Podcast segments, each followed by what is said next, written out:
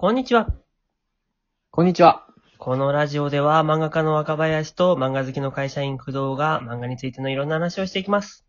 はい。よろしくお願いします。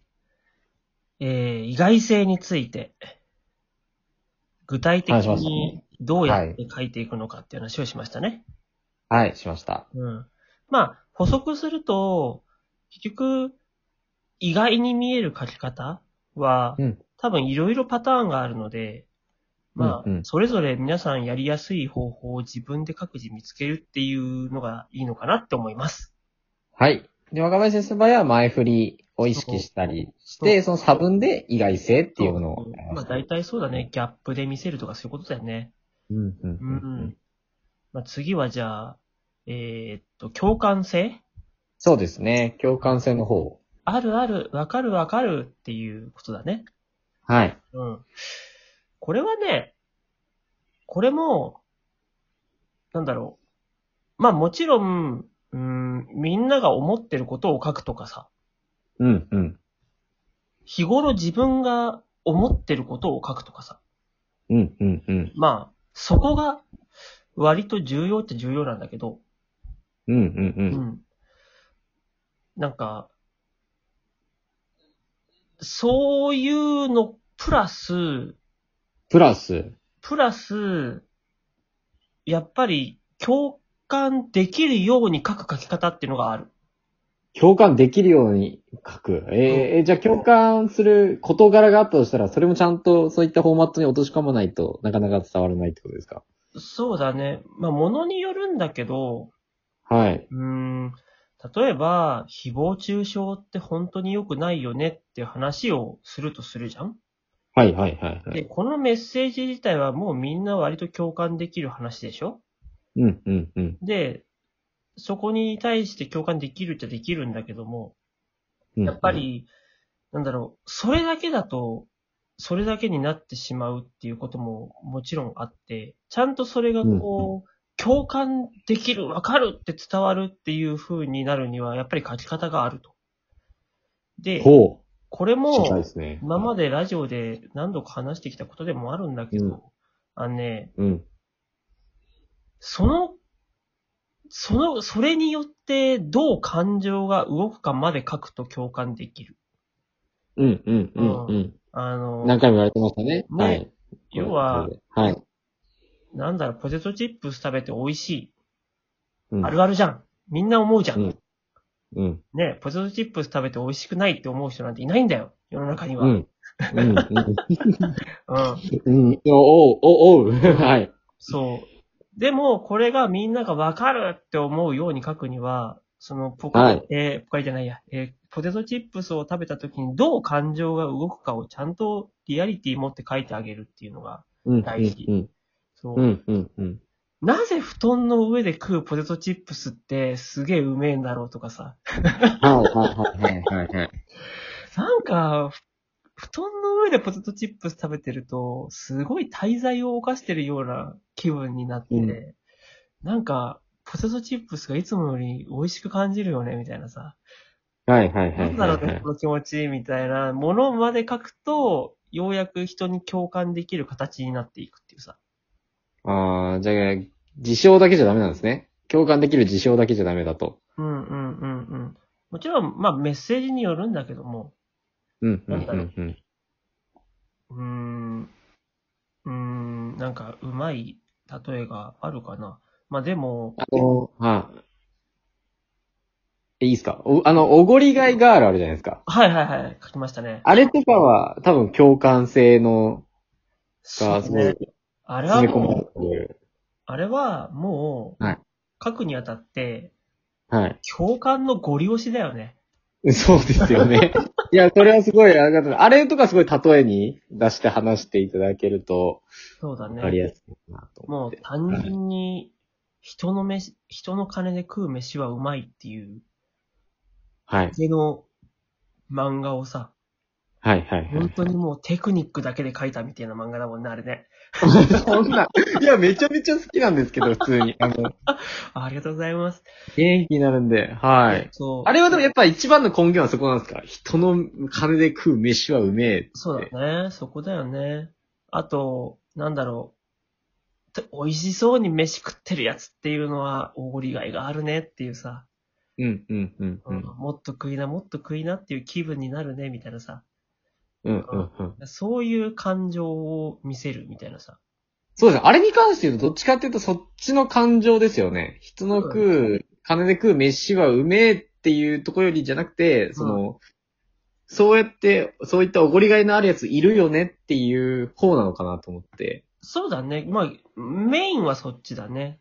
やっぱ食ってるやつを見るっていう、うんおごりがいのあるやつを見るっていう形になってるよね。メイン的には。ただ、はい結局、キャラクターどっちにも共共感できないと、成り立たないところもあるので、やっぱり。あいつがうまそうに食ってるっていうのがわかるっていうのが大事なんだよね。うん、うん、うん。だから、あの、おごられてる方もすげえうまそうに食うっていう感情の動きを見せるし、うん。それを見た主人公のなんか感情の動かされ方みたいなのも書くし、みたいな。うん、うん、うん、うん、うん。どういう感情がどういう風に変わったかを書くっていうのが、その読者に共感してもらうための、まあそのなんだろう、まあ必要技術なんだろうな、と僕は考えている。はい、はい、はい、はい、はい。そう。で、別にこんなことは、なんだろう、変に意識しなくても書けるようなことではあるんだけど、あ、そうなんですか？いや、うんとね、今ね、自分で言っといて、全然そんなことない例をね、思い出してしまった。あのね、これはね、本当にやっぱそこは難しいよね。いい話なんだけど、僕のアシスタントの一人がね、はい。このラジオめちゃくちゃ聞いてくれてるんだって。で、ありがたい、ありがたい。何度も何度も聞いて、あの、はいようやく最近漫画の文法が分かりましたっつってさ、ほうこのほうほう。は間、その、書いた漫画見せてくれたわけ。で、い。確かに、僕が言ってる、うんう普段言ってるような文法になってるわけ。へえ。こういう、めちゃめちゃいいじゃないですか。はい。そうこういうやりとりが来たらこういう風になってこういう風になるみたいなさ、そのフォーマットに完全になっていて、うんうん。なるほど、今までで一番安定して読めるぞって思ったわけ。おめっちゃいいじゃないですか。うんはい。ただ、はい。読んだ時にものすごい違和感もあったわけ。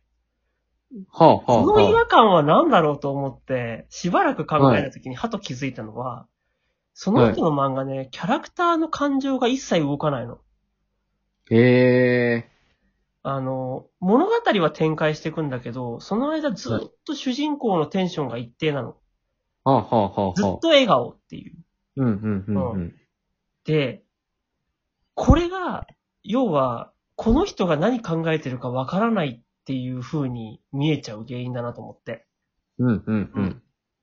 なんか、女の子が主人公で、その女の子が、なんか学校の男の子に告白されましたっていう話を書いてきて、うん、うんうん。男の子の方はドキドキしながら勇気を出して告白してるっていう話なの。うん、うんうん。女の子の方は、よっしゃー、これ告白だ、嬉しい、ありがとうなー、みたいな感じなの、ずっと。うん、うん、うん。ありがとう、よし、付き合おう、みたいな。うん、うん、うん。うん。って感じなんだけど、それがずっとその調子なの、終わるまで。ああ、なるほどテ。ンションが一緒で、感情が全く変化しないっていうさ。うん、うん。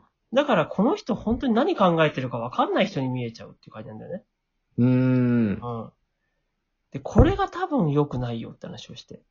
はい、はい、はい、はい、はい。これ、この人に感情移入できないから、あの、ちゃんと感情の変化は書いた方がいいよって話をして。はい。そうそうそう。なんか、文法的には読めるんだけど、その中に感情の変化が一切描かれてないから、キャラクターに感情移入できなくなっちゃってるねっていう。要は、その、キャラクター、見ず知らずの人についてさ、この人がどういう人なのかっていう分かる要素の一つにさ、やっぱり、はい。その人が、どういう時にどう感情が動く人なのかっていうのが分かるっていうのが多分結構大事だと思うのね。うん、うん、うん、うん、うん。僕さ、はい。あのーなんだっけ、二ちゃんのひろゆきの方いるじゃない？はいはいはいはい。僕あの人割と好きなんだけど、はい。面白いこと言うから。うんうんううんん。ただ、あの人って、いつもテンション一定だなと思ってて。はい。なんか弱点なさそうじゃん。なんか、落ち込んでるのとか見たことないですよね、多そう分。わかんないですけど。この人、焦ったりとか落ち込んだりとか、そういう気配が一切ないなと思って。うんうんうんだから、あの人ずっとなんか、そういう弱みが全く見えなくて怖えなっていう感情なのね。はいはいはい。あの人に対する僕の感想。うん。うん。ちょっと人間離れしてるような、この人と思って。うんうんうん。でも、よーくよくよくよくよくよく見てみると、あ、なんかこの人はこの人なりに悩むこととかあるんだとか、たまーにチラッと見えたりして、あ、よかった人間だったと思って安心するみたいなことがあるんだけど、はい。みたいなことがあるなと思って。うんうんうん。そう、だから、何でその人の感情動くかっていうのが見えるっていうのが多分人が感情移入しやすくなる一個要素なんだろうなって思うんだよね。うんうんうんうん。で、それと同じ話で、鬼滅の刃のさ、はい。煉獄さんっていいのよ。いますね。煉獄さんもそのタイプだよね。煉獄さん見えないじゃないですか。煉獄。見えない。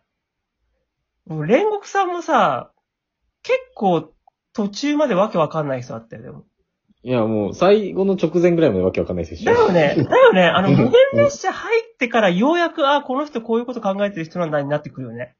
しかもそこへの持っていき方もなんか敵の能力からとか、ねなんか、過去編とかで、その、一つなりが分かりましたけど、うんその、現実の日で、無限列車の中だとなかなか、すごい、もう、やべえ人だなっていうのはずっとありましたね。そうだよね。だから、はいあ、よかった、それ、よかった、工藤さんも一緒だった。あ、一緒でしたね。え、でもまあ、